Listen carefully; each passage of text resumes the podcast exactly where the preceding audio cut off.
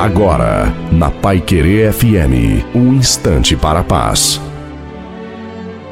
Alô, meus amigos, minhas amigas da Rádio Pai Querer FM, quem está falando aqui é Reverendo Osni Ferreira. Eu quero deixar com você nesta tarde um texto maravilhoso do Salmo 32, versículo 1 que diz: Bem-aventurado aquele cuja transgressão é perdoada e cujo pecado é coberto. Não há nada mais que desgasta, que oprime, que destrói o ser humano do que as coisas erradas na vida, que nós chamamos de pecado. Pecado é tudo aquilo que desagrada ou a Deus ou ao nosso semelhante. Se com uma atitude nossa nós ofendemos a Deus ou nosso semelhante, nós estamos pecando. Nós estamos deixando alguém triste, magoado. Nós estamos tirando algo precioso da vida de alguém. E a Bíblia está dizendo que Feliz é aquela pessoa que tem o seu pecado, a sua transgressão perdoada. Mas como que acontece esse perdão?